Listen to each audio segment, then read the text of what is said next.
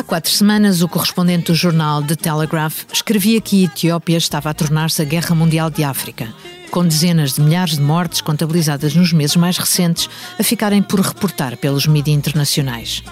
Tanto as forças rebeldes do Tigré como a coligação de exércitos e milícias governamentais acusavam então o opositor de usar a tática de maré humana para tomar posições no terreno.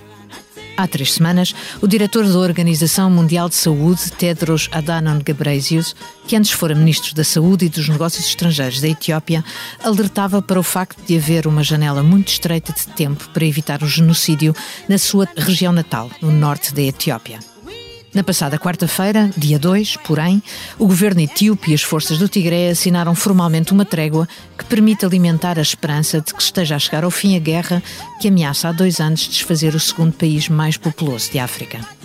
Bem-vindo ao episódio número 48 do África Agora, o podcast do Expresso dedicado à África. Para nos ajudar a perceber os desenvolvimentos mais recentes na Etiópia, temos hoje connosco Alexandra Magnólia Dias. Boa tarde, Alexandra.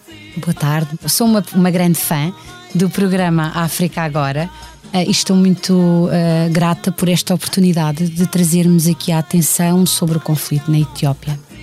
Alexandra Magnólia Dias é professora assistente do Departamento de Estudos Políticos da Universidade Nova de Lisboa e investigadora no IPRI, Instituto Português de Relações Internacionais. As suas áreas de investigação são a teoria das relações internacionais, estudos de segurança e estudos africanos. Eu sou a Cristina Pérez, edição multimédia de João Luís Amorim e estamos a gravar no início da tarde de 7 de novembro de 2022. São 13 horas em Lisboa. Leia o Expresso em primeira mão, onde quer que esteja. Assine o Expresso Digital e tenha acesso a todos os conteúdos exclusivos e leitura antecipada do semanário às 23 horas de quinta-feira. Apenas 1,35€ por semana, durante dois anos. Todas as vantagens em expresso.pt barra assinatura digital. Expresso. Liberdade para pensar. Obrigada, Alexandra, por vir ao África agora. Acho que começo por lhe perguntar até que ponto é ou não surpreendente esta assinatura de, desta trégua, uh, pedindo-lhe que caracterize as partes que tomam parte no conflito e se coincidem com os signatários deste acordo. Estas negociações demoraram 10 dias, 10 dias intensíssimos, um, 10 dias que revelaram o ponto de partida e as distâncias intransponíveis que existiam entre as partes. As partes que estavam presentes em Pretória e as negociações foram levadas a cabo sob a égide uh, da União Africana, muito dentro daquele espírito de soluções africanas para problemas africanos. Também com uh, apoio por parte das Nações Unidas, o próprio representante especial dos Estados Unidos para eh, o Corno da África, para a região do Corno da África, eh, mas aqui o ponto de partida era intransponível, para além de haver uma, uma polarização, uma clivagem muito profunda em termos da sociedade etíope, as expectativas à partida seriam muito reduzidas. Não é o primeiro acordo de cessação de hostilidades, houve um acordo de cessar-fogo que vigorou entre março de 2022 até 24 de agosto de 2022. E o que é que levou ao retomar destas negociações? É que houve uma escalada de violência desde agosto de 2022 a esta parte que se fazia temer o pior. E o acordo é obtido numa data simbólica, marcando e entrando em vigor justamente quando se completavam dois anos desde o início das hostilidades. Quem é que esteve presente? Quais os, os beligerantes ou os grupos armados que, armados que estiveram presentes? Esteve presente o governo, o representante eh, do governo da Etiópia, do, do Estado eh, Federal da Etiópia, e estiveram, esteve também, eh, estiveram também presentes representantes da Frente de Libertação do Povo do Tigre, que foi designado uma organização terrorista desde o início das hostilidades, e uh, um dos resultados do acordo foi a obtenção da retirada uh, desta designação relativamente à Frente de Libertação do Povo do Tigre, que normalmente são designados pelos rebeldes. Uhum. Há outras partes que não estão envolvidas. A grande dificuldade para os atores humanitários nestes dois, dois últimos anos não foi só o bloqueio total da região, foi a dificuldade de navegar no terreno.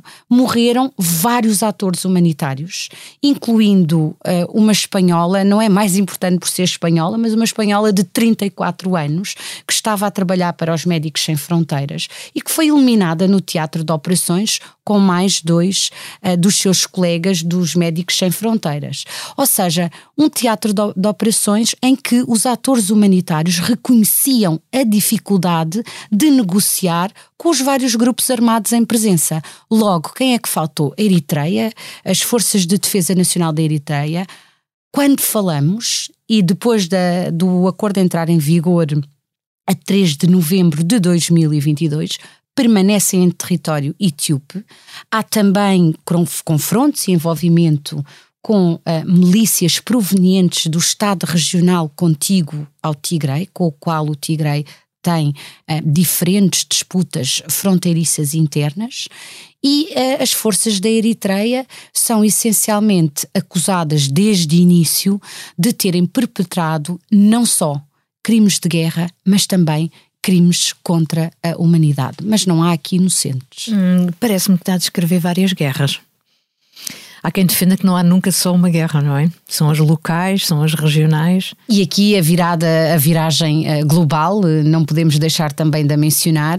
Eu tenho muito esta perspectiva e esta preocupação com os atores uh, locais, porque segui sempre muito de perto um, ehm, um conflito anterior entre a Etiópia e a Eritreia de 98 a 2000 e na sequência desse conflito que levou a mais de 100 mil baixas uh, dos dois lados, houve então um acordo de paz sob a égide das Nações Unidas e a criação de uma missão especial das Nações Unidas uh, para monitorizar a fronteira de mil quilómetros um, contestada.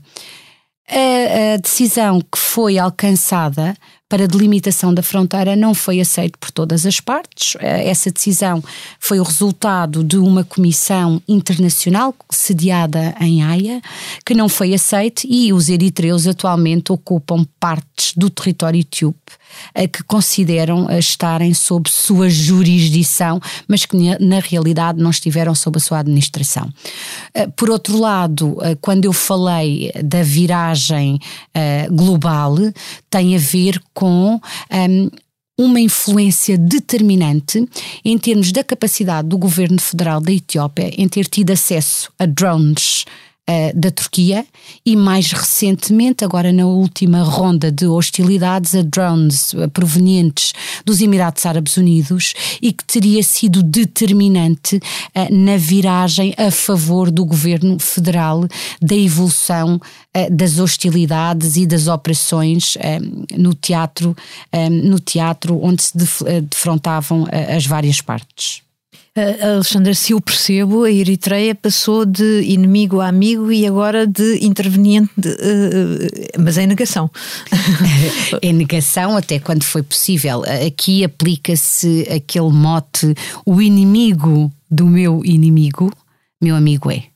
E quando Abiy Ahmed chega ao poder e, e, fica sempre presente no nosso espírito que Abiy Ahmed foi galardoado com o Prémio Nobel da Paz justamente pela sua capacidade única, mal chegou ao poder em abril de 2018, de conseguir aproximar-se de Asmara, do seu presidente, presidente Isaias Afwerki, muito mais sénior do que Abiy Ahmed, e consegue então uh, retomar as relações uh, entre uh, Addis Abeba, capital da Etiópia, e Asmara, capital da Eritreia, e consegue então reabrir as fronteiras. Portanto, foi ali um momento de esperança, um momento de promessa. Isto foi muito importante. O que é que nós uh, acabamos por aprender com a evolução deste conflito? Que foi uma aproximação tática, visto que partilhavam um inimigo comum. E quem era esse inimigo? Uh, os representantes do partido que dominou a coligação no poder, que esteve no poder na Etiópia quase durante três décadas, nos últimos 27 anos, e aí na, na coligação no poder havia um uh, partido muito importante, oriundo do Tigray, a Frente de Libertação do Povo do Tigray, e os seus rivais principais eram uh, o presidente Isaias Afwerki da Eritreia e neste caso Abiy Ahmed quando chega ao poder tem pela frente o desafio de tornar menos proeminente nos vários setores da sociedade os dirigentes do Tigray, desde os serviços de intelligence aos serviços das, uh, às, às, Forças Armadas, à, à, aos vários setores-chave da economia e acabaram por ser um, isolados ou ficarem cada vez mais isolados na sua uh, região de origem, no Tigray, que é uma região que tem 6 milhões de habitantes. Hum. A Alexandra esteve a fazer trabalho de terreno mais de uma vez e recentemente. Uh, começo por lhe perguntar se notou diferença de um ano para o outro, falamos de 2019 e 2020, e uh, em que condições vivem estas pessoas? Aqui é importantíssimo termos em conta, quando falamos sobre o conflito no Tigray, temos que pensar em termos dos vários conflitos na Etiópia. E porquê é que eu digo isto? A última vez que eu estive na Etiópia foi na região contígua em Amara, que também estão envolvidos eh, no conflito, em janeiro de 2020, ainda antes de começarmos a, a, quarentena, a primeira quarentena, em março de 2020. Portanto, ainda tive aqui esta oportunidade de realizar trabalho de campo. E anteriormente tinha estado no Tigray em janeiro de 2019. E qual é que foi a, a impressão que eu trouxe? A impressão que eu trouxe foi uh, aquele sentimento, por um lado, de satisfação com a abertura das fronteiras, mas uh, uma sensação de que estavam cercados de todos os lados, com os acessos por terra a serem cortados uh, permanentemente devido a conflitos com o Estado regional vizinho de Amara e eh, também esta, eh, este entoar, particularmente na capital, de que a única região que está em paz na Etiópia é a região do Tigray. Só nós é que conseguimos manter a ordem, só nós é que conseguimos ter prosperidade neste momento na Etiópia o restante, as restantes, os restantes estados regionais do país estão a ser assolados por uma variedade de conflitos e pela incapacidade do Estado Federal em garantir a ordem. Ora, não há solução para a Etiópia parcial. Temos que pensar num país de 100 milhões com uma abordagem holística, porque há vários conflitos ainda anteriores a este conflito central que se diz já ter provocado mais de meio milhão de baixas. Uhum. Uh, Alexandra, a Etiópia, agora pela positiva, é o segundo país mais populoso da África, como descreveu. Era uma economia florescente à imagem da importância que tem, como sede de organizações políticas multilaterais como a União Africana, e tem um papel fundamental na região. Uh, temos a, a, a, barragem Renaissance, que começou este ano a produzir energia, em dois anos uh, perdeu-se este rumo. Aqui uh, a encruzilhada em que se encontra a Etiópia é preocupante. Temos que ver uh, as clivagens uh, urbana e rural que permanecem. Mesmo na região do Tigray era notória a evolução, o desenvolvimento em termos de infraestruturas, de bancos, de serviços, mas mal saíamos das, da principal artéria que ligava a capital do Tigray às principais cidades do Tigray, as condições de sobrevivência eram mínimas. O acesso a centros de saúde implicava que pessoas caminhassem durante duas horas com, uh, ma com macas improvisadas nas montanhas para ter os cuidados básicos, nem é mínimos, é básicos de saúde. Portanto, a Etiópia também, para além desta visão de prosperidade, de crescimento, a Etiópia era apresentada como o epítome do Estado desenvolvimentalista em África. O seu anterior líder, que era originário desta região, que já faleceu. Um, era antes de uh, Paul Kagame do Ruanda, The Darling of the West, exato. a estrela, uh, o mais apreciado, Mele Genawi, o mais apreciado. Mas claro que há aqui uh, enormes ressentimentos. a fórmula de construção, de reconstrução do Estado da Etiópia com a chegada ao poder uh, desta Frente de Libertação do Povo do Tigray, liderada então pelo uh, anterior primeiro-ministro uh, Mele Genawi, aplicou uma fórmula drástica de reorganização do Estado de acordo com um modelo de federalismo étnico, em que temos eh, o Estado Federal Central, com a sua sede na capital, em Addis Abeba, e vários Estados regionais. Ora, o acesso ao poder passou a ser mobilizado em termos étnicos. Como não há uma concentração exata das etnias uh, na Etiópia, a língua passou a ser um fator determinante na reorganização e na reconfiguração interna das fronteiras na Etiópia. E aqui o prémio foi colocado na identificação Uh, étnica e para se ter acesso a cargos de poder, a recursos, esta identificação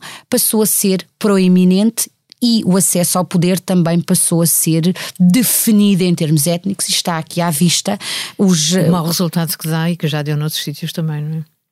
Foi um projeto uh, falhado e é o que estamos a ver. Há aqui uma grande dificuldade. Mas Abiy Ahmed não começou por contrariar esse modelo.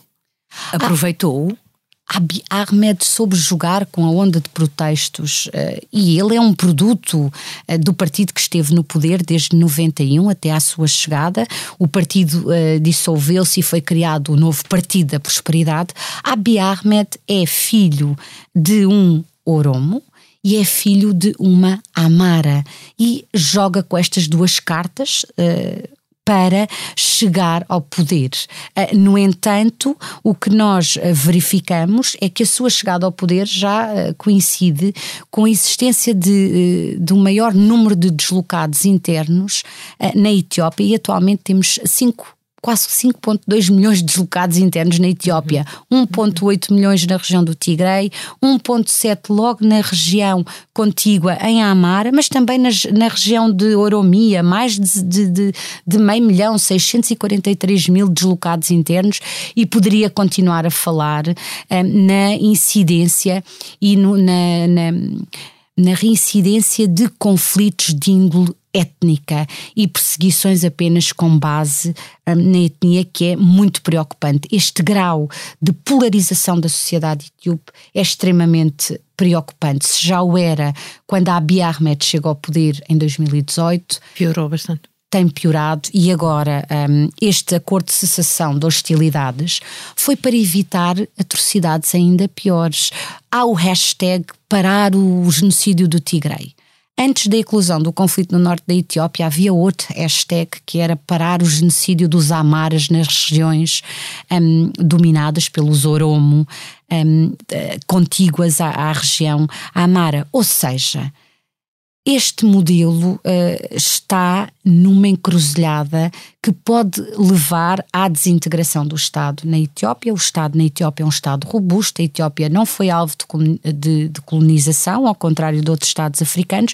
No entanto, neste momento, um, os atores humanitários têm que ter acesso aos civis. Os civis têm sido uh, os principais perdedores desta situação e as baixas têm sido baixas de civis, os combatentes, os combatentes também, a, a pulverização, a proliferação de milícias em todas as regiões da Etiópia é preocupante e uh, na atualidade uh, tivemos aqui uma capital, capitulação por parte dos rebeldes do, do, do Tigray e o Estado federal a reafirmar o seu monopólio dos meios de coerção legítimos uh, na região. Uh, no entanto, um, este, este grupo armado uh, fica num dilema de segurança, porque vai ter que desarmamar equipamentos pesados num prazo muito curto e depois armamento ligeiro, sem qualquer garantia de que a outra parte também vá cumprir, e aqui é importantíssimo, para além daquilo que foi previsto no acordo, que é a monitorização por parte de uma equipa de peritos africanos compostas pela Organização Regional, o IGAD, a União Africana, alguém com um background militar, incluirmos aqui alguém com conhecimentos da agenda de mulheres, paz e segurança, um conselheiro do género, porquê? O recurso à violação enquanto arma de guerra foi generalizado, num primeiro momento, relativamente aos habitantes do Tigray, por parte das, de, das forças de defesa nacional um, da, da Etiópia, da Eritreia, milícias da regi região vizinha, e quando se dá a reinvestida das forças rebeldes do Tigray para o Estado regional Amara, também há relatos, há evidências de que perpetraram uh, crimes de guerra e recorreram à violação como uma arma de guerra. Neste momento, uh, o mais importante é desbloquear o acesso aos atores humanitários à região do Tigray. Têm, têm estado isolados nos últimos dois anos. Há mortes que poderiam ter sido prevenidas, que não foram, uh, devido ao não acesso a insulina, hemodiálise e o mais básico, alimentos. Hum principalmente alimentos. Um, Alexandra parece que me está a descrever um cenário completamente bloqueado. Uh, do qual, uh, para, o qual, para cuja impunidade contribuiu o blackout informativo. Ou seja, uh, houve muito poucas notícias sobre esta guerra desde que o governo etíope cortou linhas de telefone e internet na região e quase conseguiu impedir o acesso dos mídias internacionais, que se calhar também não acorreram como, como teriam numa outra altura. Portanto, são necessários telefones de satélite, que é uma coisa que nem toda a gente tem no bolso. Uh, para conseguir uh, uh, falar sobre isto, comunicar sobre isto e, e, e, e na falta disso há, não há como comunicar a escala do, do conflito. Como é que isto ainda é possível? Em pleno século XXI, quando estamos a acompanhar a par e passo todos os desenvolvimentos e, da e guerra na Rússia e na Ucrânia. E quando eles têm de facto acesso a tecnologia de guerra tão sofisticada, não é? É incrível como é que houve este bloqueio, mas bloqueio total da região, bloqueio total aos jornalistas. Os jornalistas têm um papel importantíssimo em garantir alguma vigilância, em uh, permitir que quem não tem voz tenha alguma uh, visibilidade. Um, aqui o que é importante é restituir alguma dignidade a estes civis. Já não estou a falar da importância de termos em conta que a cultura de impunidade não pode prevalecer houve uma missão muito importante ainda quando o escritório do Alto Comissário das Nações Unidas para os Direitos Humanos estava a ser chefiado pela antiga presidente chilena Michelle Blanchet, que consegue então eh, levar a cabo aqui uma missão em condições muito difíceis, chegando à conclusão de que há evidências de crimes de guerra perpetrados pelos vários atores armados. Há também uma comissão uh, da Etiópia para os Direitos Humanos no quadro do acordo de cessação de hostilidade possibilidades, é criado um enquadramento político para a justiça de transição. Ah, mas aqui ah, é importantíssimo ah, desbloquear o acesso a outros atores, como, como é que os jornalistas não tiveram acesso durante dois anos, nem os civis tiveram acesso ao exterior, tiveram totalmente bloqueados. Os atores humanitários, que se regem pelos princípios da imparcialidade, pelo princípio do acesso às vítimas estiveram impedidos de fazer aquilo que é a justificação da sua existência e garantir Até que. Uma guerra com, com, com leis muito próprias uma guerra que não se pode escapar ao direito internacional uhum, humanitário, uhum. uma guerra em que uh, há uma narrativa oficial por parte do governo federal da Etiópia de que há uma tentativa de ingerência nos assuntos internos da Etiópia, que a Etiópia utiliza muito bem esta narrativa uh, do escudo da soberania como proteção de ímpetos imperialistas uh, por parte dos atores externos.